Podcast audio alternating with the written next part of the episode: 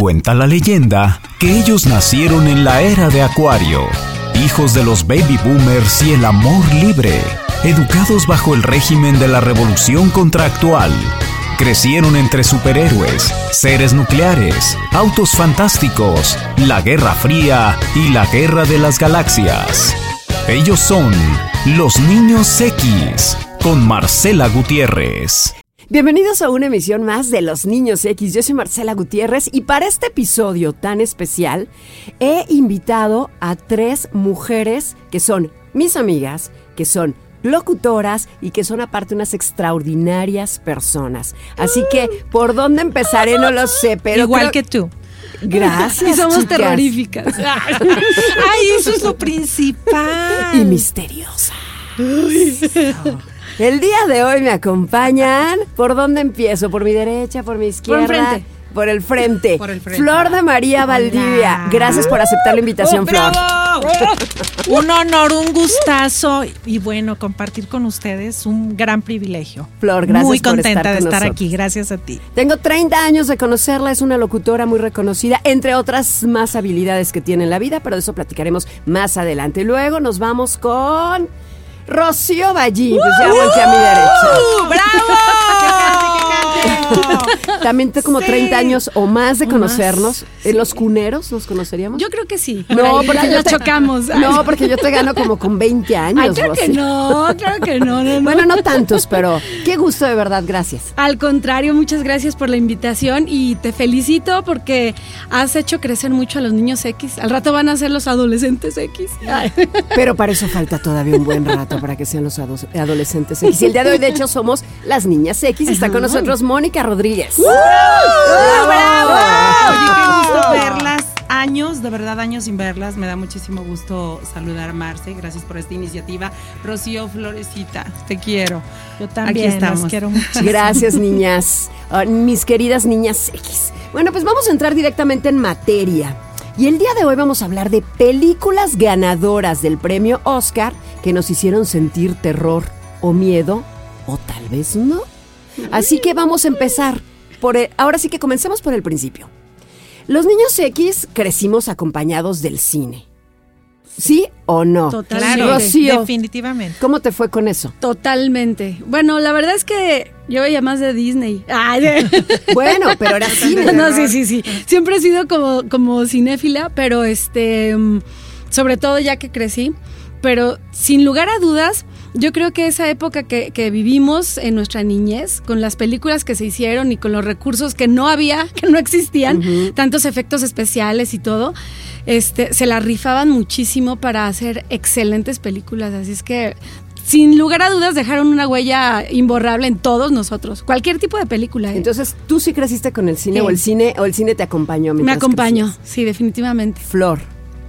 Fíjate que, que definitivamente, y hay una película que no sé si ustedes recuerden, que la pasaban cada temporada de Halloween o de Día de Muertos, que es la del niño de piedra. Ay. ¿A poco no? Y la ¡Qué otra en la que participaba Lucía Méndez. ¡Ay, sí! La de- Becker. Becker. Oye, esa sí daba miedo. Mucho miedo. Esa sí la vi, esa sí la llegué a ver. Sí. La Oye, gato. pero era de cajón, ¿no? Que te la pasaban en la televisión, sí, las dos. sí, sí. Y ahora ya remake Fernández. De esa película, ¿no? Del De las dos, creo que de las dos. ¿Cómo, cómo Sí. se llama esa película? ¿La de Becker? Hasta el cielo Sí, tiene pues, la Más oscuridad. negro que el más, Más negro, que, la noche. Oye, Mm. había una chafísima de, que salía Pedrito Fernández. Pero kilómetro no sé qué. o La- algo con la muñeca diabólica. Algo así, pero estaba chafísima, pero era de terror. Sí, pero esa no asustaba en nada. Te Mexican reías Terror. Ah, Sí. terror. Sí, pero, pero estas de las que habla Flor, es eh, Más Negro que la Noche, el, el libro de piedra, que era Hugo. Ah, Hugo era el niño que se aparecía. Y hay otra que hablaba Mónica, que se llama Hasta el viento tiene Es- miedo. Esa es otra, ¿no? Mónica, ¿tú creciste acompañada del cine? Crecí. Me refiero a cine en general. Crecí con el cine, bueno, no sé, no me van a dejar mentir. ¿Qué tal la matiné? Ah, Sí, claro. nos aventábamos. En el encanto. Claro que crecimos, Sí. crecimos con el cine. Y sabes qué, qué pena que se está acabando. Hasta, estamos acabando con todo y con el cine también. Gracias, Ah. bueno, no, espérame, no con el cine, más bien con las funciones que dan en los cinemas. El cine como lo dicho, ¿no? conocemos, el, el edificio, Ah, el, el- toda la- el acto ceremonial de llegar, comprar las palomitas, exacto. el refresco, el olor, pero la Eso ya matiné, no. Para los que fuimos niños X, Ya no existe. la matiné, La era- matiné. no. Acabamos se acabó. con la O que te podías aventar hasta dos o tres películas con un solo pago. Eso era Claro. O sea, que eh, aquí me acuerdo que, pagabas un boleto y tenías derecho, creo que a dos películas, ¿no? A no me acuerdo bien. Le llamaban la permanencia Voluntaria, voluntaria. sí. Ya los niños de hoy ya no supieron de eso, porque ya nada más pagan por una película y hasta luego. Se acaba Sí. la película y vámonos. Bueno. Y te pero- podías quedar pues todas las veces que quisieras. Sí, porque, Exacto. porque si empezaba en la mañana, vamos a suponer que a las 10 y luego acababa una a las 12, y luego empezaba una a las 12, se acababa a las 2, te puedes quedar otra vez a la de las Claro. 2, a la de las 4 y a la de las 6. Claro. Y todo el día en el cine. Qué Ah, yo hubiera sido feliz en el Fíjate cine. que mi ex marido me platicaba que él vio 17 veces la Star Wars cuando salió en el cine porque había esa opción.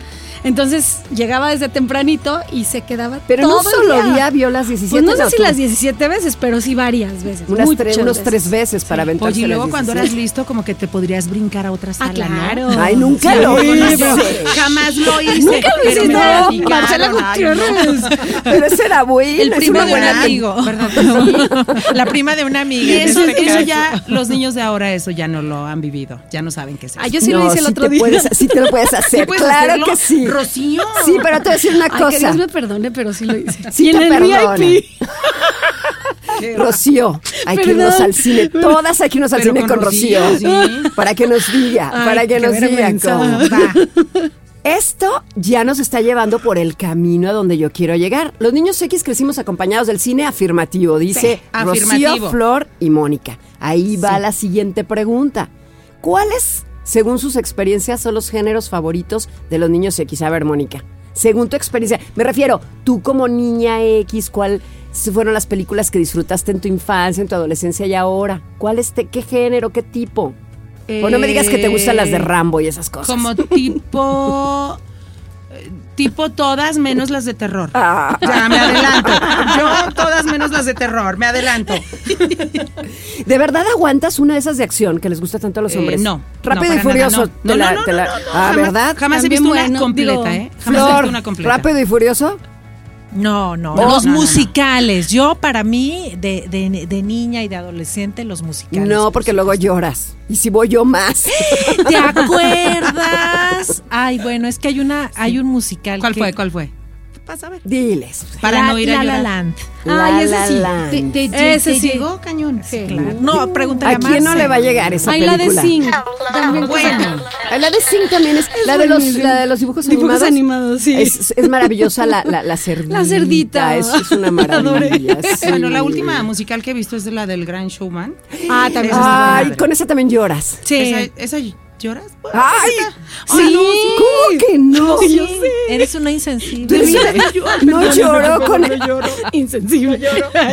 Mónica dice, yo no lloro con el insensible, yo no digo, yo no lloro con el gran showman, que soy insensible, pero, pero me gustan todas menos las de terror. Las de terror no, sí. Ok, Esas bueno. no. Flor, También, coincido. ¿Todas?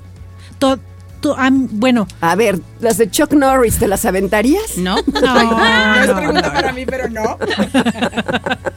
no, no, pero coincidimos. Bueno, compartimos un chorro de Claro. valores. y O sea, cosas en ¿tú común, qué ¿no? preferirías si te dijeran, Flor, es de vida o muerte? ¿O aguantas El Exorcista? ¿O aguantas toda la saga de Rocky? ¿Qué decidirías? Me duermo en el cine.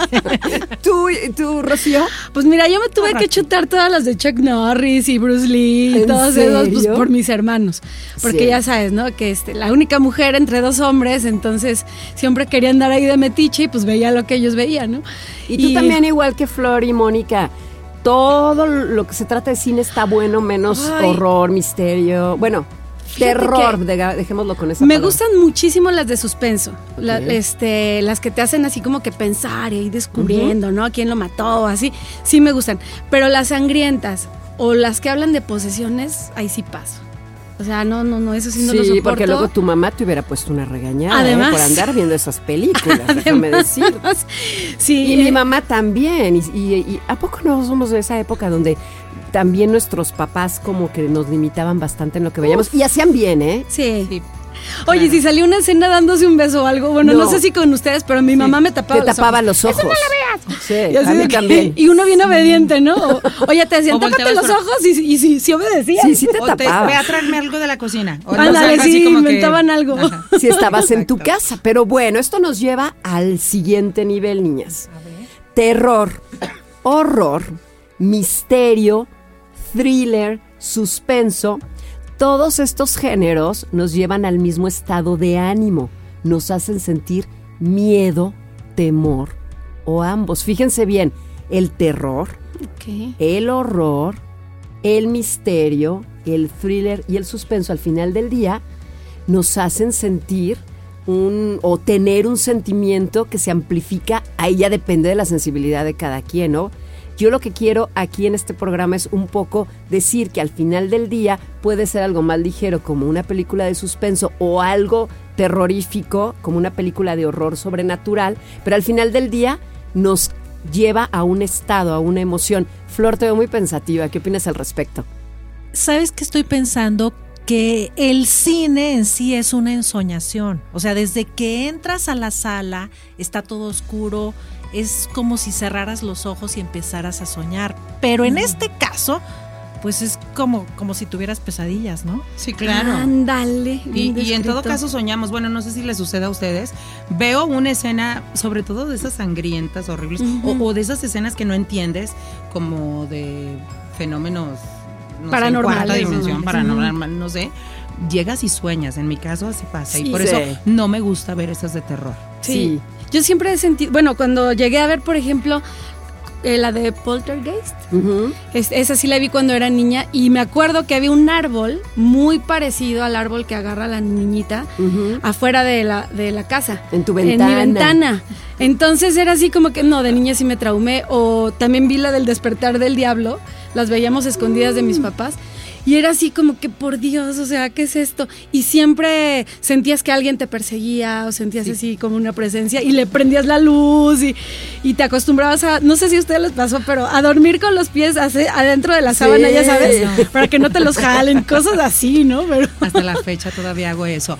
Oye, eh, bueno, yo vi que nada tiene que ver, a lo mejor Freddy Krueger. Bueno, es, es la más terrorífica de mi vida que he logrado ver. Pero eso sí me la aventé toda completita. Eh, eh, era muy joven en aquellos entonces. Eh, mi compañera locutora de aquel momento, sí saben de quién hablo, de Isabel. Me hablaba, ¿te acuerdas que había interfones Sí. ahí en. Que tiene en- ¿sí puedo falta, decir dónde? se la Bueno, perdió. Isabel fue invitada, Isabel fue convocada a este Falta, programa, señorita, falta. pero como es actriz, tenía un Ah, ensayo. Le mandamos un saludo muy grande a Isabel La perdonamos. Rosales. Me Sí. hablaba por el Inter, entrábamos las dos a las seis de la mañana, imagínate. Ella Radio B y yo la RO. Entrábamos y me hablaba y empezaba con, ya, ya ven cómo se escucha lo de Freddy Krueger. sus- Ay, sí, las uñas. Así le hacía con los, con los, con los audífonos. No, bueno, yo lloraba de miedo. Bueno, aparte Mónica acaba de decir algo aquí para la gente que nos escucha en Aguascalientes, que será quienes entenderán un poquito más este tema. Coincidentalmente, Flor, eh, Moni, Isabel, que no está aquí en este momento, pero de quien estamos mencionando, y yo, a, a Rocío no le tocó, es- trabajamos en esas instalaciones Sí, de claro. esas estaciones de radio. En las Y antiguas, En las obviamente, anti- claro. Era una casa vieja Sí. donde estaba conformado un grupo de radio y las tres trabajamos ahí. Y yo no sé si les pasó, nos pasó igual, pero el lugar per se daba miedo en la noche. A mí me tocó cerrar Dicen estación que mucho espantaban tiempo. ahí, es cierto, es cierto esto, Sí, dicen. sí. A mí nunca Sí. me tocó que me espantaran, pero dicen que sí. Sí, se- pero sí se sentía. Sí, claro. Se sentía. Algo eso se es cierto, eso es cierto. Pero es que ya de entrada, o sea, es- está una. El una- pasillito, no sé. Ujú. ¿te Sí, un, acuerdas? un pasillito. Y luego las y luego las escaleras que están súper chiquitas, Exacto. angostas. Sí. muy El lugar se prestaba porque era una casa antigua. Y luego lo que llegaron a decirme de la cabina, esa es la leyenda urbana que a lo mejor tú la oíste, Mónica, que estaba un locutor supuestamente en su turno en la noche y que empieza de repente a oír esos sonidos como de, de Freddy Krueger y que voltea y el- del plafón se estaba asomando una persona. Ay, no. Del techo, por Lo que Dios. a mí me No, A mí de eso esas- me contaron. De esas Sí. instalaciones, esto es real también, otro compañero locutor que vio como una sábana o una toalla blanca mm, como volando. Ay, no. Y se metió a su cabina. y Ay, dice, ya no, no. volví a Sentí salir. escalofríos. De verdad. Ay, no. A mí nunca me tocó. yo no hubiera ¿A Flor, algo Flor tiene en algo que contar al No, respecto. no, no. A mí no me tocó No, ver ay, nada. Dios, no. ¿Pero te no me tocó ver nada. Sí, sí, bueno, estas Esas historias son así como que. Pero Pues es que aparte hay personas que son también como más perceptivas o receptivas, ¿no? Que, que yo sí creo, la verdad, hay gente que, que sí puede ver este como que Esos fenómenos, a- a- pues, fenómenos o que lo siente y la piel se le pone chinita y puedes estar junto a esa persona y tú no sientes nada. O sea, también como que eh, cada quien recibe las señales de otros mundos ah, de Fíjate, diferente manera. Eso me gusta cuando las amigas hablan porque poco a poco nos vamos, los puntos se van juntando. Porque precisamente lo- el punto que tengo a continuación para ir aterrizando el, el- el- el tema del día de hoy en los niños X, cuando éramos niños nos atorre- aterrorizaban cosas diferentes. Les voy a decir por qué dijo, di- hago esta afirmación. Yo en lo personal tenía, yo también soñaba con películas y cosas que veía en la tele. Yo le tengo un pavor a King Kong. Y era, ¿A poco? Sí, entonces yo sé que mucha gente me va a decir, ay Marcela, ¿cómo crees? Llegué a soñar que estaba dormida y que de repente por la ventana, que era un ventanal, de repente estaba asomándose nada más un ojo, era King Kong, manches. y que yo corría. Era Big que- Brother. Y que se asomaba, de verdad, que se asomaba como era, yo me lo imaginaba enorme, gigante. Entonces por las ventanas asomaba su cara y metía la mano y me quería esconder adentro de un Pero King closet. Kong es hasta romántico. Pues no sé. Entonces, a ver, niñas. Pues es que que- depende Entonces- del punto de vista de cada quien. No, yo ni, le- yo ni les platico a mí que me horrorizaba porque. No, me platícanos. No, sí, No, no, te no. colgamos, no importa. Ay, yo no sé A ver, Flor, ¿qué te aterroriz- Por favor. No, no, no. No, no, no lo van a creer. ¿Qué era? Lo que sus. Bueno. mi abuela de Calvillo, pues ya sabrán en Semana Santa, súper católica, así recalcitrante. Entonces nos llevaba todos los oficios de la Semana Santa. Entonces había un Cristo que toda la vida estaba en un- su cajita de cristal, ahí medio escondidito. Y Ah, ya sé. en uno de esos días santos lo sacaban y lo ponían de pie. Ujú.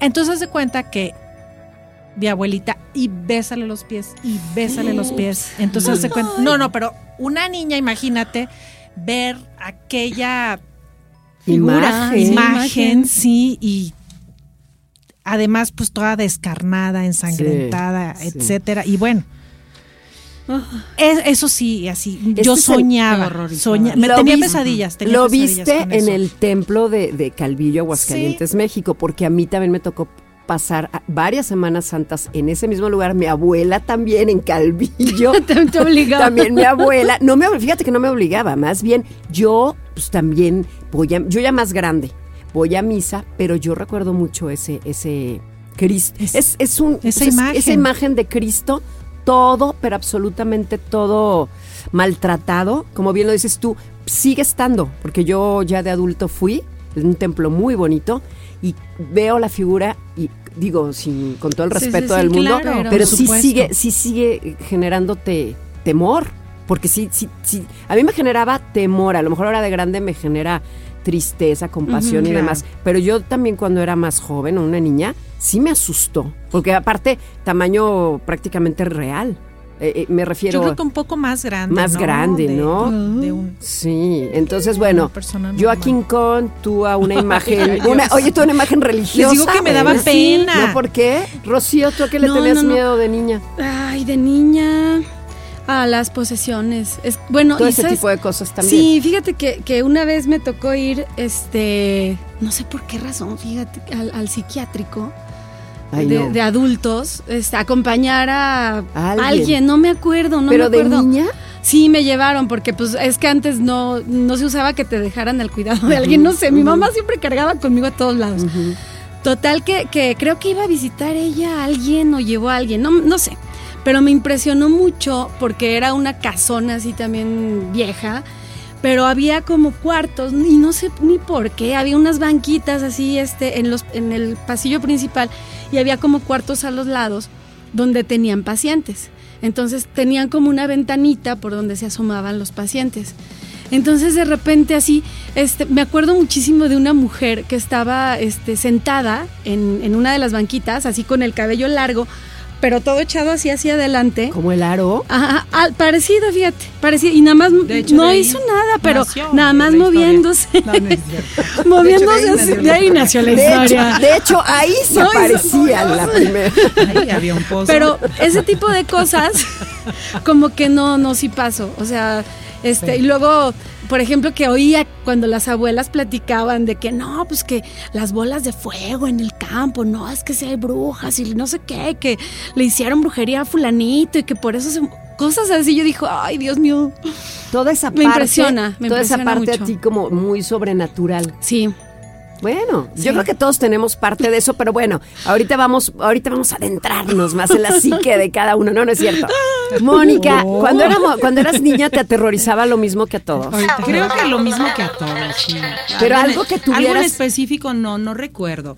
Me da más miedo, no sé, hablando de películas, me da más miedo el saber que, que una persona puede hacer mal, una persona viva Eh. puede hacer mal a que se te aparezca un muerto, por ejemplo. Me da más miedo eso, que un vivo te pueda hacer daño. Eso me daría Y eso, me da eso mucho era miedo. lo que siempre nos decían, ¿se acuerdan? Sí, Ay, no hay le que tenerle miedo. más mierto, mu- más mierto. hay Al que muer- al tenerle vivo que al muerto, ¿sí? Sí, más miedo al vivo que al Creo muerto. Y sí, Eso, sí. y creo que en eso sí coincidimos todos. Todas, todas. Todas. Y sobre todo si es varón. No, no es cierto. Ah, no, también hay mujeres muy locas, ¿eh? No, no es cierto. Eso fue una broma muy, muy feminista, pero hay que tenerle más miedo a los vivos Y a los mujeres, vivos vivos, A ¿eh? los vivos muy vivos. Y a los vivos muy vivos. Cuidado con esos. Pero bueno. Vamos ahora a, a- ahora sí aterrizar el tema y fíjense que algunas definiciones manejan el cine de terror como la implicación de algo que nos asusta pero tiene una explicación racional, ¿ok? Ok. Lo que es el terror. A diferencia del horror que incluye eventos sobrenaturales. Para efectos de este programa vamos a considerar el terror como un sentimiento en el espectador y no propiamente de un género cinematográfico, ¿ok? Para no confundirnos. Entonces, hoy hablaremos de películas que provocan miedo, inquietud y escalofríos en el espectador, lo que también incluye géneros como el thriller o la ciencia ficción, ¿ok? Para irnos entendiendo a qué le vamos a hablar terror. Pero estas películas no son cualquier película, chicas. Eh, sí son inquietantes. Algunas producen más miedo que otro porque depende de cada uno de nosotros. Ya ahorita cada uno contará si sí o si no. Pero estas películas no son cualquier cosa porque en este capítulo vamos a charlar de aquellas que por su calidad lograron ganar un Oscar o varios, en algunos casos.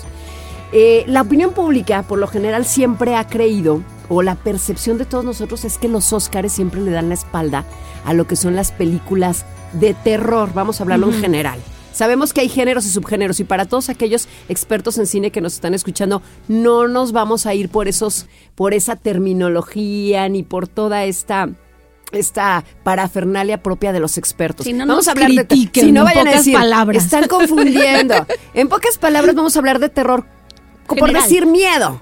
Ajá. Cosas que nos dan miedo si queremos dejarlo más. Va, Pero aquí yo, aquí yo les quiero comentar, por ejemplo, nosotros, no sé qué, qué opinan ustedes, pero por lo general yo también hubiera dicho, no, las películas de terror o de miedo, en los Oscars no han de funcionar muy bien. Pues déjenme decirles que Alfred Hitchcock estuvo nominado seis veces Órale. a ganar el Oscar y nunca se lo llevó. Mónica. ¿Y qué pasó? Siempre lo nominaban por, por, por su producción y específicamente, si no me equivoco, era como director. ¿Sí? Sí, como director. Como mejor director. Imagínate seis veces mejor director y todas nunca se lo dieron. con Toma películas. chango tu banana. No, pero ¿saben qué le dieron? Hitchcock no era de terror, era más bien como de suspenso. Sí, que yo. pero acuérdense Sí, que ahorita... va, psicológico. ¿no? Terror psicológico. Terror psicológico, bien. Exacto, Sí, bien. exacto. Eso es lo que yo les quería preguntar. ¿Alguno de ustedes, alguna de ustedes ha visto una película de Hitchcock? Sí, Sí, yo también. sí, a mí me encantaban. Son buenísimas. Sí, sí. Mónica, ¿no, ay, ¿no viste Psicosis, por ejemplo? Ah, sí, claro. Es, de- es de Alfred Hitchcock. Ah, sí, Esa otra. creo que- Ah, también. Los Los pájaros. pájaros. Los pájaros, Yo he visto claro. pocas, pocas, pero vi, por ejemplo, eh, Psycho o Psicosis, Los pájaros, Vértigo, también hay una que se llama Vértigo. No. La ventana indiscreta.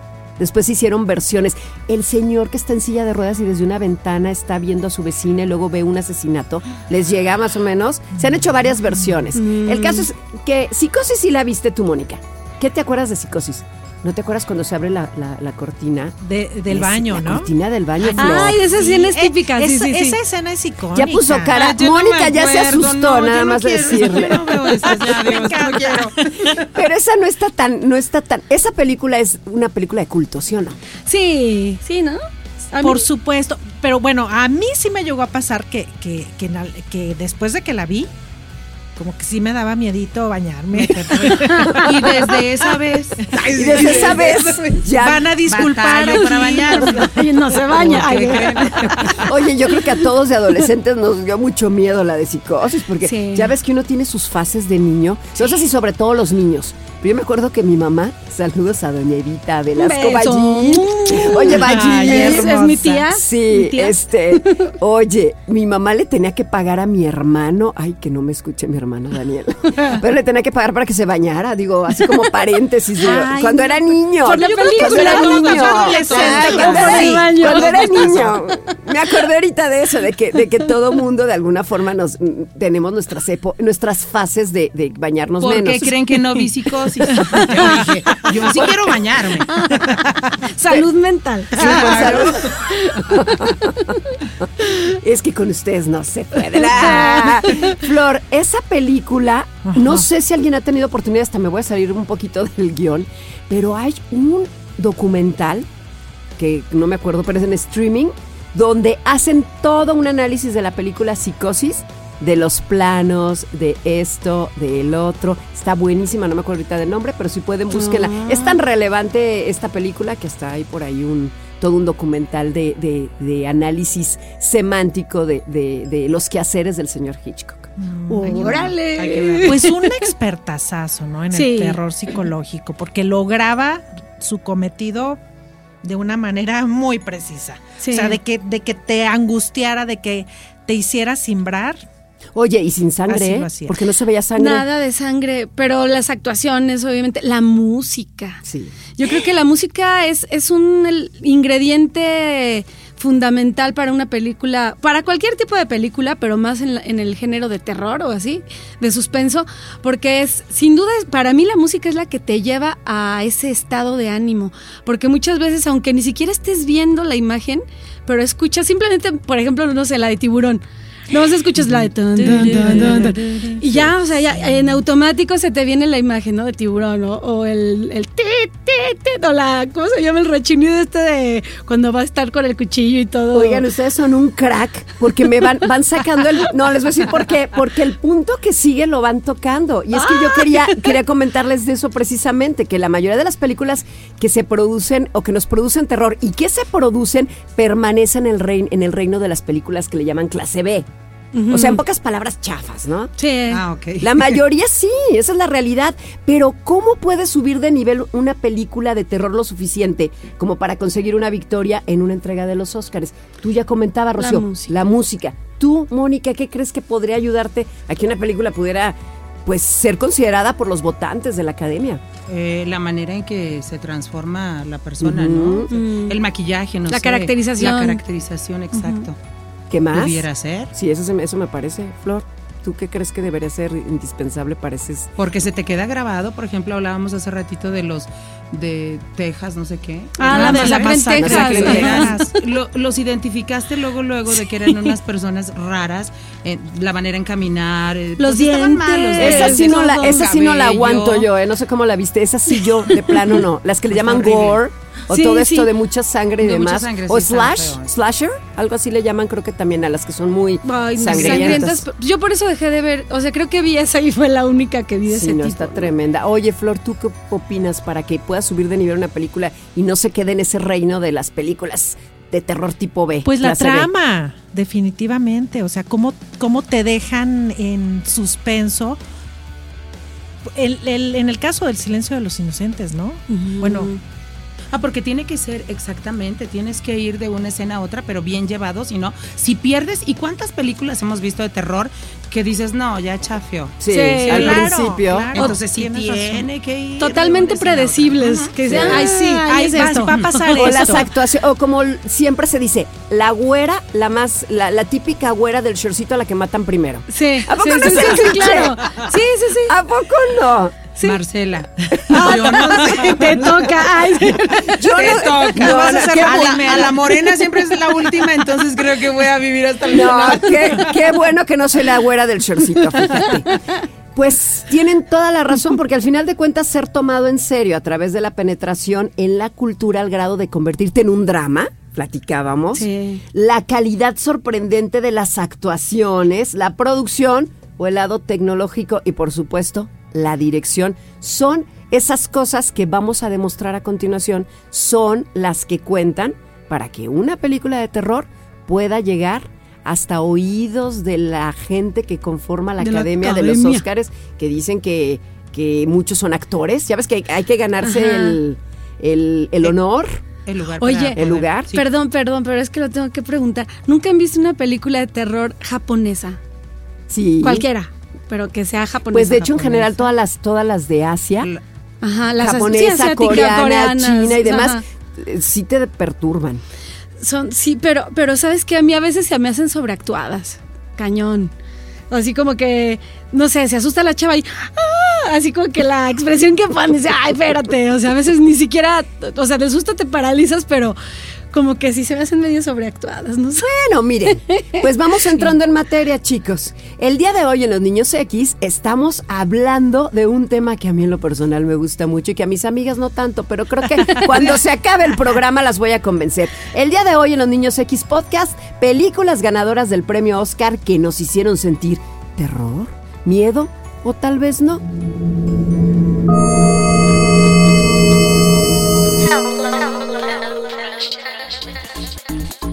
Ellos han sido el puente entre la era analógica y la era digital. Ellos son los niños X. Muy bien, chicas. El día de hoy en Los Niños X estoy muy feliz y contenta porque estoy con...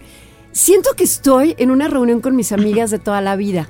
Porque estoy en una reunión con mis amigas de toda la vida, es un hecho. Así que el día de hoy nos Por acompaña supuesto. Mónica Rodríguez, Flor de María Valdivia, Rocío Ballín, todas locutoras profesionales, número uno. Número dos, todas mujeres exitosas. Número tres, todas buenas amigas y saben qué, súper, súper, súper inteligentes. Pero aparte, súper, súper agradables. Y la verdad es que nos estamos riendo mucho el día de hoy, a pesar de que es un programa donde vamos a hablar de películas de terror.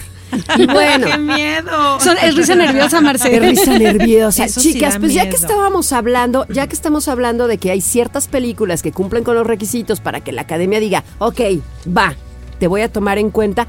¿Qué les parece si empezamos a hablar de algunas que lo lograron de una u otra forma? Ya ustedes me dirán, pues no sé por qué se lo dieron o no sé por qué sí lo dieron. Yo les quiero platicar específicamente una película que yo sí vi y que siento que no, no mucha gente vio. La película se llama Garras. Así le pusieron en, inglés, en español. Porque en inglés se llamaba, bueno, sería el equivalente un poco como el fantasma y la oscuridad. Esta película eh, te despierta el miedo, pero el miedo que le llaman. sí, Ya te Aquí asustaron, asu- ¿verdad? Aquí asustan, ¿eh? Aquí asustan, de hecho. Ya se pareció a alguien.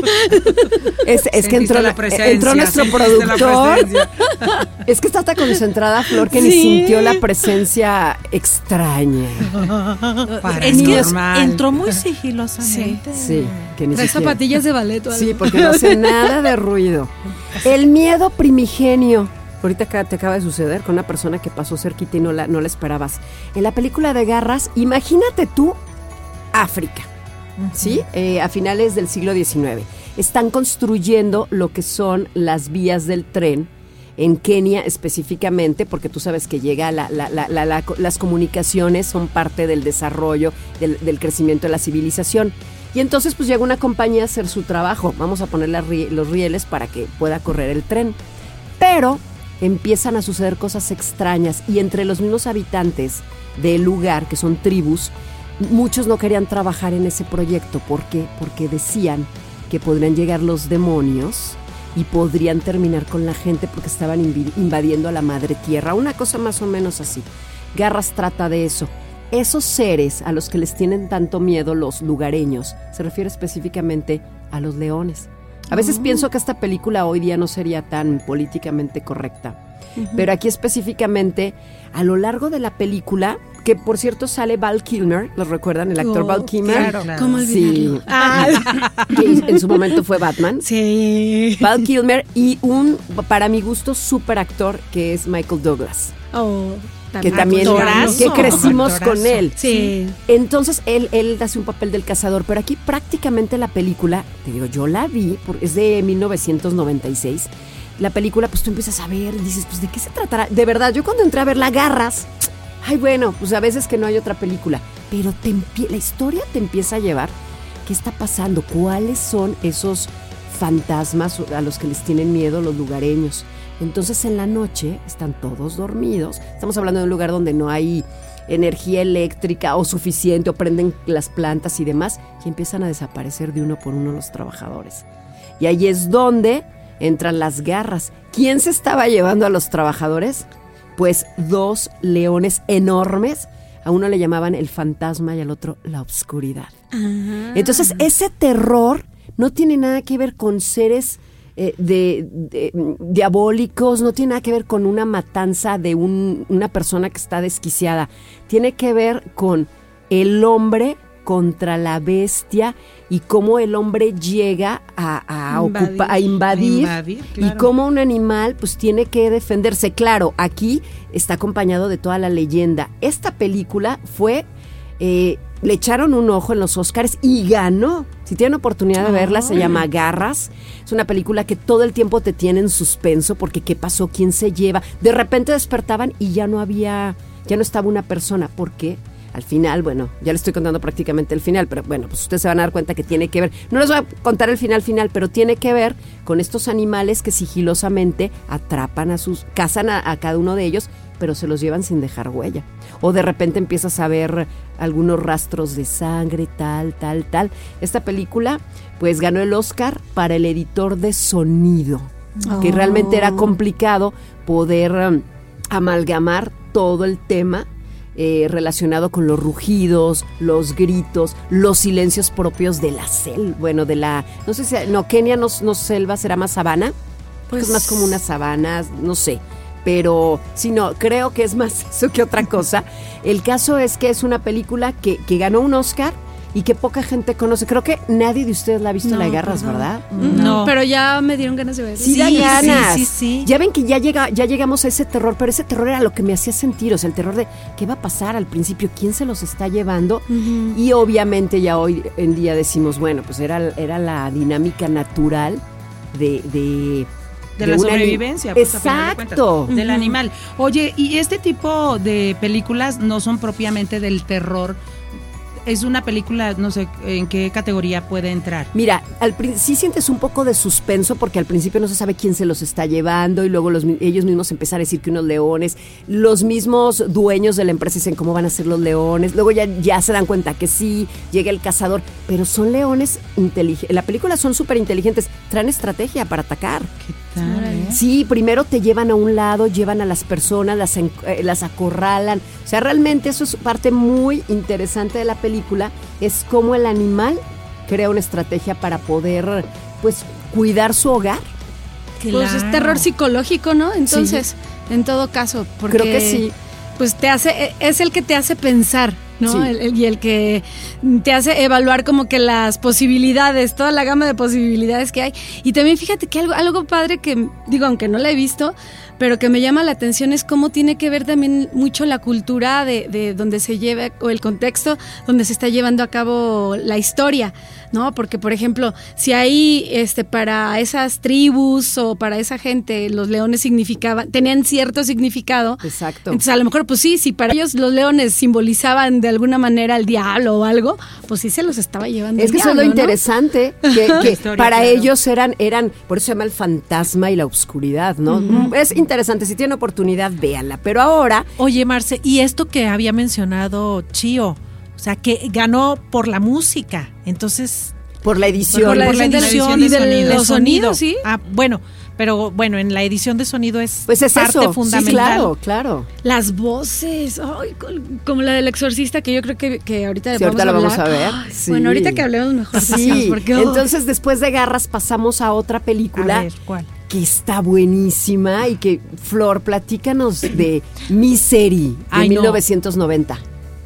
Híjole, esa sí a mí también me dejó sin dormir varias noches por la ansiedad que generó en mí. La de Misery o Miseria. Esa es de 1990 y es la adaptación de Ron Reiner de la novela de Stephen King, que es el rey, de la literatura del suspenso y del terror, ¿no? Sí. Bueno, pues el, eh, es- es- se basó precisamente en, en la novela de Stephen King, que se llama Misery. Y el argumento nos habla de un escritor que sufre un accidente automovilístico y es auxiliado por una mujer que se llama Annie Wilkes. Y lo que comienza siendo un rescate se convierte en un secuestro. No es de extrañar que Kathy Bates ganara un Oscar por el papel.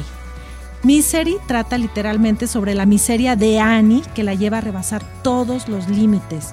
Los giros de la trama están llenos de realidad y ese justamente es el terror. Son las personas reales, no los monstruos, los que pueblan la miseria. Sí. Del terror del que hablábamos hace rato, que hay que tenerle más miedo a una persona viva que sabe lo que es, lo que hace, sabe lo que es, lo que está mal y a pesar de eso lo hace. Y lo disfruta. Ah, Además, ella era, ella era fan del Sí. escritor. O sea, Sí. coincide que era fan, fíjate. Qué horror. Ay, ahora Ya, sí que ¿quién- qué horror. ¿Quién? ¿Alguien? ¿Alguien? Por fin Rocío, vi ¿tuviste oportunidad de Sí ver la vi. Miseria? No, ¿Tú sí la Sí, no. por fin vi una. A ver, sí. Mónica, ¿qué la opinas? actuación de Kathy Bates. buenísima. Bueno, pues no por nada ganó el Oscar. Sí. Buenísima la película, por supuesto. Pero imagínate tú, una persona que te va a Y- supuestamente ayudar. Ah, no, bueno, sí. Y creo, estaba pensando ahorita, creo que hay una película actual, no sé, creo que acaba de salir este año, que habla justamente de ese mismo tema, de, de un fan que, que es tanto su- su- sus ganas de querer conocer a su ídolo, que igual comete secuestro y no sé si igual, es la misma trama, no sé, igual es un remake, no sé, pero, pero qué tal, ¿eh? ¿No? Es que me están diciendo acá que se me está acabando el tiempo. Me van a tener que regalar unos. Sí, nos van a tener que regalar unos minutitos porque si no, no vamos a alcanzar. Es que ese tema, bien lo dijo Flor, es que, es que ese terror es un terror de, de, con, una, con un realismo tremendo porque esas situaciones pasan. Sí. ¿A quién no le ha pasado un fan? Un fan, pero un fan un poquito. Friki. Este, friki. A ver, Rocío, tú que aparte eres cantante y demás, ¿no te has topado alguna vez con algo así? que no te que- vaya a pasar lo de Celina, perdón. Ay, Ay, no, cállate, no, no, no. ojalá, no, era, bueno, no, era. hablando de fanáticos, Sí, es que oye, es en claro. serio. Cuando Hablando están fanáticos y están locos. Fíjate que a mí, cuando, Sí. cuando tocábamos en el bistro, este, había un, un fan que diario, diario me dejaba un poema, me dejaba escrito un poema durante meses, pero yo no sabía quién era. Y era así terrible porque me, me describía cómo me veía en el escenario, pero cada noche, cada noche. ¿Y yo nunca- de Que diario iba a Des- verte. Diario iba a verme, yo no sabía quién era y, y- y así como que, ay, o sea, pues sí me daba miedo. Lo bueno es que siempre estaba con mis hermanos, pero, pero el salir yo sola o algo... Sí te este, genera ansiedad. Bastante Para que veas, para que Sí. veas, no necesariamente el terror viene de, de, de, de una De posesión o tal, sino de, Y en el caso de Anne Wilkes, imagínate, se- pero también qué tino, Flor, porque fíjate, de todas las personas que pudieron haberlo socorra- socorrido en un accidente, le tocó una super fan, pero aparte un poquito desquiciada. Oye, pero además la contrastaba, ¿no? Su maldad con su carita de ternura y Sí. hasta cuando le hacía daño, yo me acuerdo, ¿no? Que era que así como que, ay, te quiero tanto acá. ¡Ah! ¿Te duele? Oye, pero aparte, no sé Ay, si ya tengo ganas de verla. Tienes que verla. Sí, sí, tienes. Ya- No, ya es, tengo dos tareas. es tremenda. Y apa- aparte estaba enojada porque no le gustaba la cómo había terminado la his- Que no era por eso que estaba Sí. enojada, porque no le gustó cómo terminó Una his- novela. Sus novela. libros, sí, claro.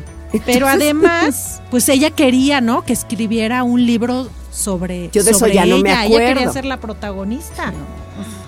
Pero Sí. lo maltrataba Puros mucho. locos. Muy buena Sí. película, adaptación pues del, del amo del terror, Sí. porque creo que Stephen King tiene de todo, sobrenatural, eh, eh, la maldad humana, también tiene un poquito de, de, de, pues, de todo, si empezamos a ver, un día vamos a hacer un programa de, de- de- de- de Stephen, Stephen King. King. sí, porque yo creo que ahí Sí. vale la pena, pero luego, ahora sí, vamos llegando a lo... A lo a lo que no querían llegar ninguna de ustedes tres.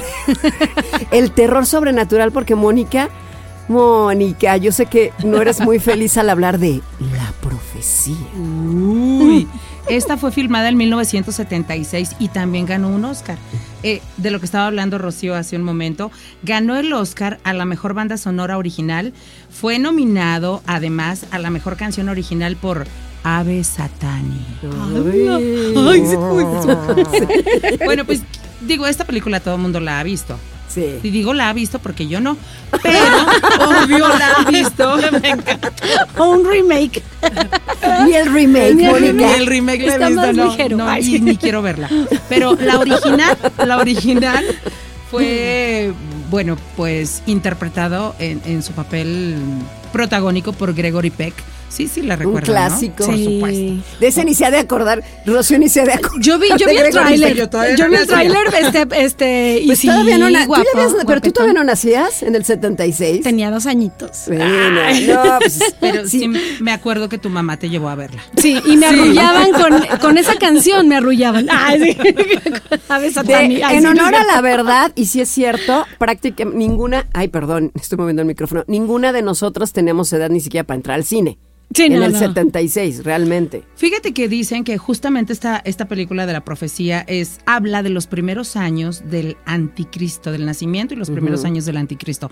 Cuando estábamos chicas, sí o no, Sí. nuestras mamás nos hablaban de y el anticristo y se va a acabar el mundo y El apocalipsis. Claro. y Sí. luego que el Papa va a ser el anticristo. Y no sé Sí, Ay, pues todavía. ¿no? Todavía dicen, Todavía de hecho, no te preocupes. y cu- cuando gobierna Un papa negro, ¿no? Sí. negro y no sé, quién sabe qué tantas Sí. cosas decía, Sí, ¿se acuerdan? sí, sí, sí, Sí. era muy. Bueno, esa pues, película de la, de la profecía la vi cuando estaba yo como en quinto, sexto de primaria, es decir, la vi mucho después. Pero la pasaron en Canal 5. Ah, co- claro. co- co- ¿Ya se acuerdan de 5? co- co? La vi un día, yo sentía que eran como las 3 de la mañana, pero creo que eran como las 10. Pero la estaba viendo en, en- en- en mi casa, que es la casa de todos ustedes, que ya no es la mía, pero de mis papás. ¿verdad? Estaba viéndola y recuerdo. Por eso. No, de verdad, es una película que me dio muchísimo miedo. La cara del niño. Sí. Eh, el niño, eh, esta sí la vio Rocío por lo que veo. ¿Tú no la viste, Sí. Flor? No, no crean que es realmente sangrienta no es, ¿eh? No. Tampoco es sangrienta. Es una película que más bien te lleva a ese suspenso también de qué va a pasar, qué va a pasar. Sí, por ejemplo, la, una de las escenas así pues icónicas, ¿no? Donde se cuelga la, creo que era la, La niñera, niñera. ¿no? Así. Sí. Y, el, y el chavito, según esto, así eh, como que se esconde, se medio esconde. Pero generalmente cuando se hablaba del anticristo siempre lo acompa- era acompañado de perros, Un ¿no? perro llegó Un a la perro, casa, ajá. un perro negro. Entonces era como la señal, ¿no? Pero, por ejemplo, yo a veces... Está muy me- bien, eh, eh, la historia es muy buena. La historia es buena. Yo me Sí. he puesto a pensar, imagínate, ¿qué pasaría si te dijeran, tú eres la madre del anticristo? Ay, tú pariste que, anticristo. bueno, algunos, pro- oye, algunos profesores a mí casi me lo han dicho, ¿verdad? Su hijo es como el anticristo, pero bueno. Parecido, pero no. Ay, sí. Saludos a Luca, pero bueno. La verdad es que la profecía es, es, es, es un terror como muy básico en el sentido de que te va llevando, te habla de un niño, pero lo que asustaba mucho era que, como dices tú, Rocío, pasaban cosas y tú lo que te vas dando cuenta es que aparentemente el niño las va generando. Claro. El niño, entonces todo el tiempo es muy visual, la cara del niño o- y luego la música y luego el Sí. perro. O sea, a mí sí me gustó mucho, aunque también me asustó mucho. ¿eh? Como que es una película que va dejando a que asocies el perro negro con la maldad. Sí. Pudiera Sí, tota- sí, sí. totalmente creo que va, creo que lo dijiste muy bien, Mónica, creo que va más como de maldad. Sí, sí, sí. Más de terror. Exacto. Yo fíjate que de ahí no sé por qué, pero le agarré medio miedo a los perros. Este, ¿De esa película? Sí. Mm. Sí, a los que no me acuerdo qué raza era el perro. La verdad, yo, yo, como soy un malísima. Doberman o algo así, pero Pues- era un perro negro, yo recuerdo. Pero yo, por más. ejemplo, a los, a los Doberman les agarré terror porque creo que en el remake sí eran Dobermans, o no sé en qué película, pero sí este... Creo que sí era un, no estoy era muy segura. como pero- un icono, ¿no? De, que, de la maldad, como bien dices. Bueno, es que siempre se ha dicho que Carven, ¿cómo, cómo es Carcem? No, no me acuerdo el nombre, pero que hay un perro cuidando la puerta del infierno. Nunca había oído. Cancerbero. Cancerbero, ¿verdad, Sí, Flor? sí. Sí. Esa no me la Mi sabía. papá me acuerdo que siempre decía eso, pero bueno. Oye, ya que estamos con Chio, oye, Chio, esta, pues esta sí la viste tú, porque es del 99, la de la leyenda del jinete sin cabeza. ¿Sí la viste o no? Sí, sí la vi. la viste? sí, sí me gustó, pero no... Así, honestamente, así terrorífica que tú digas, no. Es que es Tim Burton. sí. Y en caricaturas está también buenísima. Sí, ¿eh? pero por ¿Está ejemplo, en caricaturas? Ay, y, Sí, y hay está hasta- con, con Tintán, es el que hace la voz. La voz, sí, sí. Toda la voz. Es buenísima esa ¿Cómo película Tintán? en caricatura. Te lo prometo. doblada. Bueno, pero de sí. caricatura. La caricatura. No la película, este, la, O sea, la una que estamos, la caricatura que vamos a hablar. viejita, porque yo sé que Viejita, esto del... sí, sí. Es que el jinete sin cabeza es, es así como la llorona aquí en México, Sí. es allá en Europa el jinete sin cabeza, tengo entendido. ¿no? Ha tenido muchas versiones, Sí. muchas versiones. Pero, por ejemplo, esta que, que tú mencionas del 99 fue una adaptación de Tim Burton que realizó, este, que fue protagonizada por mi novio Johnny Depp. que, ca- que casi no trabaja con Tim Burton. No, casi no. Oye, no, no tendrán ahí algún. Bueno. Este, dice, este, bueno, él, eh, Tim Burton, transformó la clásica historia de Washington Irving en una película de misterio, policíaca y de fantasmas, en el que los bosques sombríos son más amenazantes que el propio jinete sin cabeza. Y sí es cierto, muchas veces todos los parajes o donde se desarrollan, te digo, las historias, es, es lo que te da más miedo, ¿no? Que ponen la neblinita y que ponen así los ruiditos del cuervito, de O los, los árboles que toman como imágenes. o Bueno, te puedes imaginar Sí. monstruosas, Que- ¿no? exactamente. Sí, o que Es- van crujiendo. Es que Tim así. Burton, en general, a mí me da miedo todo lo que hace. No soy fan. Ah, Para que, para que vean, a mí me da miedo lo que hace Tim Burton. Sí, a, a mí me encanta. A mí me gusta mucho Tim Flor Burton. tiene cara de fan de, de Burton. Pues- Burton. Fíjate que aquí, aquí ganó como eh, pre- el, el premio del Oscar a la mejor dirección artística es Rick Heinrich y Peter Young. Y mientras que la película también obtuvo nominaciones para la cinematografía y el diseño de vestuario. A mí el diseño de vestuario me encantó. La Sí. verdad es que está maravilloso. Y, si es sí. así, se me figuró como muy majestuoso, ¿no? Para... De época. De época, exacto. Mm. Entonces sí, sí me latió. Pero no se me hace de terror. Esa no, pero fíjate que, fíjate que eso, fíjate, a ti no se te hace de terror, a mí sí la del jinete siempre, nunca la he visto completa, siempre me generó, no me generó cierto rechazo a mí esa película. ¿Por qué? No lo sé, jamás la he podido ver. Mientras que a mí, por ejemplo, El Exorcista me encanta, pero eso lo vamos a hablar ahorita. Rápidamente, otra película que ganó Oscar es la de un hombre lobo americano en Londres y trata de un estudiante norteamericano que va a Londres, donde es mordido por una bestia y a partir de ese momento experimenta cambios en su persona que finalmente lo llevan a convertirse en un hombre lobo. John Landis dirige esta película de terror con destellos de humor negro porque tiene cosas chistosas esta Sí. película. Que por cierto yo nunca la he visto. Yo estoy haciendo la reseña, Yo- pero yo nunca la he visto. Yo sí la vi, pero tampoco. Bueno, yo no lo hubiera nominado como dentro del género de terror. que- Rocío, regáñalos. Como que del género de terror, como que. Pues, Pero espérame, No sé. ¿cuál creen que ganó? Como para que les gusta la del hombre lobo americano. Pues ganó en, en- Efectos especiales. ganó en premio para el mejor maquillaje. Ah. porque Ah, esa escena sí la he visto. Cómo empiezan los huesos a tronar, cómo se empieza a estirar la piel, cómo la cara le empieza a cambiar, uñas, manos, postura. Eso sí está fuera de serie, pero, Sí. no, pero no cabe duda que es una película de culto de humor negro. Sí. Al final del día. O como las películas del hombre lobo, pero las mexicanas. ¡Ah! Esa sí me asustó para que veas. Ay, no, pero esas te dan risa. No, loca. yo no, el yo- santo contra las momias, casi casi. Yo vi la ma- yo vi el hombre lobo, la primera vez que lo vi fue bueno, en una esas matiné. películas son películas de culto qué en. Europa Sí, claro. y a nosotros nos dan risa loca, pero, pero hay todo un simbolismo, ¿no? Sí. Que, que los europeos le, le encuentran a estas películas. Pues sí, como decíamos, el terror es subjetivo. Y rápidamente, bueno, pues ya hablamos de, de esta del hombre lobo americano, pero Flor, el silencio de los inocentes, por favor. Oh, esa sí. Ovación de pie para eso. Sí, por supuesto, sí, buena. sí, sí. ¿Esa sí la vimos todas? Esa sí. Todas. sí. Ay, no, pero además no la pasaban como también en la televisión Sí, cada rato. claro. Y ahora ya no la puedes encontrar. Mm. ¿No? Pues yo estuve buscando algunas y no las encontré en Netflix, nada más tengo Netflix. A ver, Flor. Bueno, pues hay películas de terror ganadoras del Oscar y luego está El silencio de los inocentes. Pues sí. Esta película fue ganadora en las categorías de mejor película, mejor director, mejor actor, mejor actriz, mejor guion. Mm. Pues sí. La protagonizaron Jodie Foster y Anthony Hopkins y la dirigió Jonathan Demme y se centró en el cambio del vínculo que se desarrolla entre un asesino en serie, que es caníbal, Hannibal Lecter, ¿se acuerdan? Y el joven aprendiz del FBI, más bien es la joven, La joven, la sí. joven aprendiz del FBI, que es mentora de su celda de prisión transparente.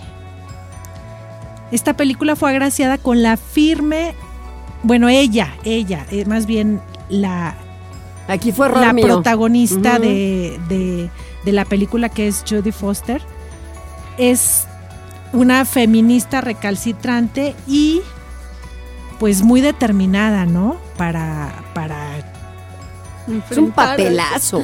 Enfrentar para a- enfrentar a, a- Sí. a Hannibal Lecter. A mí, ¿sabes qué? cuál es la escena que más me encanta de esa película? Cuando lo tienen en la jaula y que, que se escapa. Cuando descarna al, al, Ay, al policía, y que lo cuelga sí. así como un ángel. Mira, la que no le gustan, es- ¿eh? Pero es que esa es una obra maestra, o sea, lo que... Sí. Y cómo se escapa, pero a mí me gusta como que la psicología que usa, porque pues ponerse la cara ahora sí que del muertito de él para que... Sí, claro, para No, subirlo no. a la ambulancia, ¿no? Para Sí, sí, sí, para mí es mi hijita ese cuate. Pues imagínense ustedes, el terror llegó a un nivel que ve todos los Oscars que ganó. Sí, claro. Y Sí, Jodie como, Foster, como bien dice la reseña que hace Flor, o sea, existen películas de terror y después Está el Sí. silencio de el los silencio de los inocentes. Sí claro. aparte. Sí, sí o se sea, merece aparte. una mención especial. Y esa sí todas la vimos, fíjate. Sí. Y esta película combina muy bien el, el suspenso y, y un poco de terror, porque como bien lo dices tú, es el hecho de pensar en alguien que se está comiendo otras personas o les quita partes y demás, también entra en, en, en- en un- un apartado que hoy todo mundo le, le huimos, Y ¿no? el tipo que se hace el traje. Una o sea, escena también. Eh, el de- tipo de bailando, película, cuando está como bailando. Cuando con- le, le corta un poco de su de su cerebro, o bueno, de su cráneo, a, con quien está cenando, no sé si se acuerdan. Ah, eh, pero, Ay, ese, que lo cocina, el pero, eh, pedacito. esa es en la, ¿qué será? ¿La dos o tres? en la- ajá, en, otra, no en la original. No es esa. No es en la No es primera. en la primera, ya es en la Es segunda. después. Segunda o tercera. Es una cosa de miedo. Es que todas son buenas. Sí, Y pero la primera fue... Sí, no, como siempre, la primera. Sí, Qué miedo. sí, no, sí. no, pero magistrales, magistrales. Sí. Bueno, Jodie pues, Foster y Anthony Hopkins. En todos los dos. sentidos, él, como bien lo dijiste, del guion, la fotografía y demás, pues El silencio de los inocentes sí nos hizo sentir terror, pero no dejamos de reconocer cómo el terror también atrapa.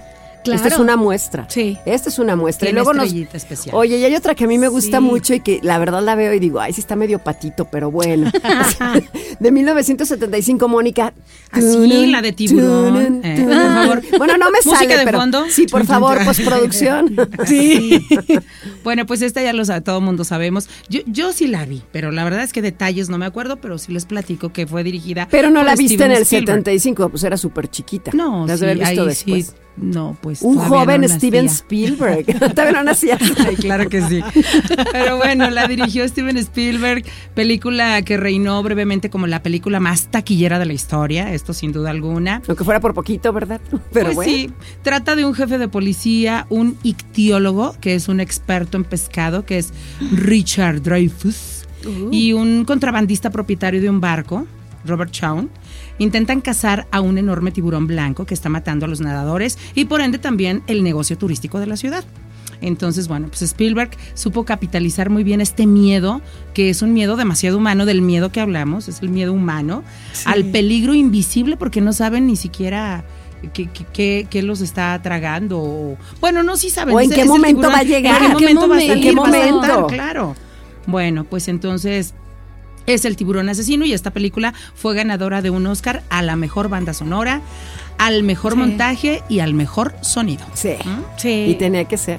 Y luego ves el set donde la hicieron. Sí, sí, han visto En los la estudios De grabaron. los estudios Universal. Y dices, no inventes por el amor Y todo de lo que te Dios. provocó, ¿verdad? Sí, Dices, "No es o sea, cierto". las Qué escenas de los barcos y todo, que eran así, pues, barquitos de juguete, ¿no? Y, y todo. Pero hicieron un robot, mira, todas Ah, ¿sí? que un robot tiburón que según dice la leyenda, se les descompuso y tuvieron que hacer uno, uno nuevo para un solo día de grabación.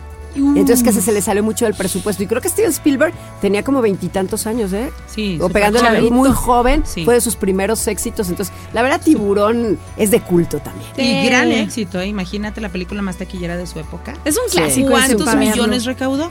Sí. Sí, sí, le Para la época, yo creo que sí estuvo muy bien. Oye, y ya que hablamos de cine de culto, Rocío nos va a hablar de una del 79, cuando ella apenas tenía un año, creo. No, no, tampoco. Oye, ya tenía más. yo le tengo miedo a King Kong y a los extraterrestres, de verdad, de verdad. Sí, Es- ay, no, yo sí quiero que vengan por son mí. pesadillas. Los bueno, extraterrestres. es que en el 2020, si vienen los extraterrestres por nosotros, ese sería un rescate. Ya nos van a salvar, ¿verdad? Sería rescate, no ya. sería abducción. sí, pues mira, esta película que sí, la verdad, causaba miedo fue Alien. Y ganó un Oscar por mejores efectos visuales. La verdad es que sí, los monstruos estaban padrísimos. Sí, sí, sí. Y sí, este, eh, pues te comían y así toda la baba, ¿no? Que les escurría y todo. y bueno, esto se da en el espacio, pues ahí nadie puede oírte gritar, ¿no? Era, era como que el lema. Y fue el lema de la película justamente. Fue dirigida por Ridley Scott. Y bueno, es una, en una nave espaci- espacial que se llamaba Nostromo y sus siete tripulantes regresan a la Tierra y cuando se ven obligados a detenerse en un planeta desconocido, tras recibir una señal de socorro, primero el extraño alien sale del pecho de John Hurt. ¡Oh, imagínate! Sí, eso, esa escena está tremenda. Llevas un monstruo Sí. en el pecho. Ah. Sí. Luego, este asesino extraterrestre deambula dentro de la nave para enfrentarse en una batalla con la oficial Ellen Ripley, que es eh, Sigourney Weaver. Y Ridley Scott, así como el director de la escuela de Alien, James Cameron, le gusta mostrar a mujeres fuertes y a Ripley no solo lo, no solo lo logró, sino que rompió el molde. Sí. Y la verdad es que sí, es una excelente actuación de, de esta Es icónico mujer. Sí. pensar en ella y en Alien. La- ¿Vieron esta, la original, la del 79? La primera. Porque, ¿saben qué? Yo primero vi la del 86 y, no, y hasta después capté que era las que la del 86 es Aliens, Aliens, en Ah. español Alien el regreso, y la del 79 es nada más Alien. Ah. Una es de Ridley Scott y la otra es de James Cameron. Ah, esa no me la sabía. Es que yo me confundo, es que estábamos muy pequeños, y yo me confundía mucho con la con las dos películas. De hecho, también Aliens el regreso de 1986, como les digo, que la dirige James Cameron, es la secuela de, de Alien el octavo pasajero y Sigourney Weaver, quien interpreta a la teniente Ellen Ripley en la primera, en realidad no emerge como la heroína en, en esa primera parte, pero en la, la segunda, segunda ya. Eh, desde el principio hasta el final, ella es la parte medular de la historia y esta película ganó dos de las seis nominaciones mejores efectos especiales y mejor edición. Hay quien dice que es de las pocas películas donde la segunda parte fue mucho mejor, que la primera. No sé si ustedes tuvieron Una oportunidad. excepción que confirma la regla. Sí. Pues sí. Alien y Aliens, que son, la uno y, y- y la Yo más bien vi la la, de. Aliens, El Regreso, ¿no? Aliens. eh, Pues es, es- es la, la donde se ve que llegan y, y la bestia se mete Sí. y nadie sabe que por ahí la tiene la tienen escondida en el pecho, ¿no? Y la segunda, bueno, pues una, una continuación. Yo ya luego me confundo entre, entre Alien 1, 2, 3, 4, 5, Con razón le 6. decían, "Ca- échale de tu ronco pecho. Pues Sí, ahí estaba el alien. o sea, es que no cantas sé, como alien. Para algunas personas como a mí sí es terrorífico hablar de Alien. No sé a ustedes qué les genera esta- estas películas. Como... ¿Indiferencia? Un miedito normal. No, Mónica, no. No, no, no. Yo, la verdad, yo no la vi. No la vi, no la vi. Ninguna de Aliens has visto. He visto escenas, he visto escenas, pero Pero no te llama la atención, No, digamos, ¿no. no, no. Pues son películas que, se, que pueden estar en la clasificación de terror por la subjetividad de- y el sentimiento del espectador y que ganaron Oscar. Pero señoras y señores, estamos por terminar el programa y yo no me puedo ir sin, sin desearles que no vayan a dormir esta noche porque les voy a... Vamos a cerrar con una película de 1973.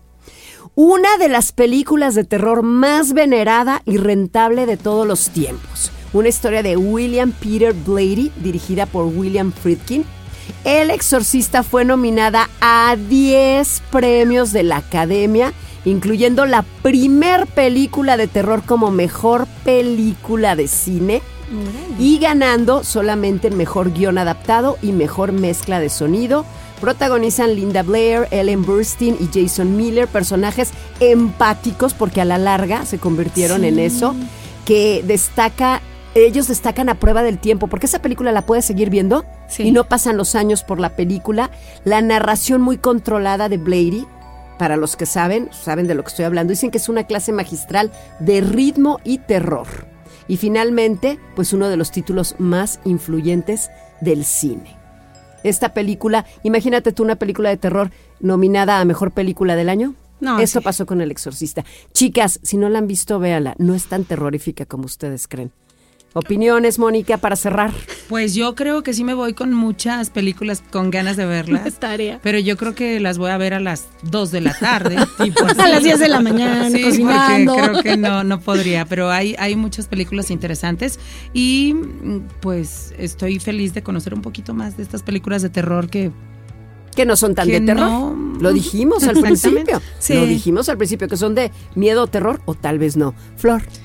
Fíjate, Marce, que, ay, bueno, a mí me viene a la mente un meme que anda circulando recientemente que dice, la vida es de quien aprovecha las oportunidades y está un pintor arriba de, de, de la protagonista Sí. del exorcista. Apro- pintando eh, aprovechando la eh, pared. Sí. ¿Cómo ves? Bueno. Ese lo publiqué yo, por ejemplo. Ah, ¿eh? tú lo publicaste. Yo lo publiqué, pero no sé quién más. Yo lo publiqué porque se me hizo muy, se me hizo está- muy simpático. risa, ¿no? No, pero antes de irnos, yo quiero comentar esta, esta parte que les, les platicaba de Guillermo del Toro, de su expo en Casa con mis monstruos, que hay una sala dedicada al arte sacro. Y es parte de sus monstruos. Es- Interesante, eso es ¿no? curioso. De- tenemos que hacer después otro programa porque esa conexión es curiosa. Rocío. Ay, no, bueno, yo me voy con una enseñanza, la verdad, porque en primer lugar ya sé qué es qué diferencia hay entre terror y horror. Ay, Bueno, es muy subjetiva, muy subjetiva. Pero sabes también. qué, a cómo se maneja, sobre todo a cómo se manejaba el terror de antes. La verdad, a lo mejor eran cosas bien simples y todo, pero sí nos daba miedo.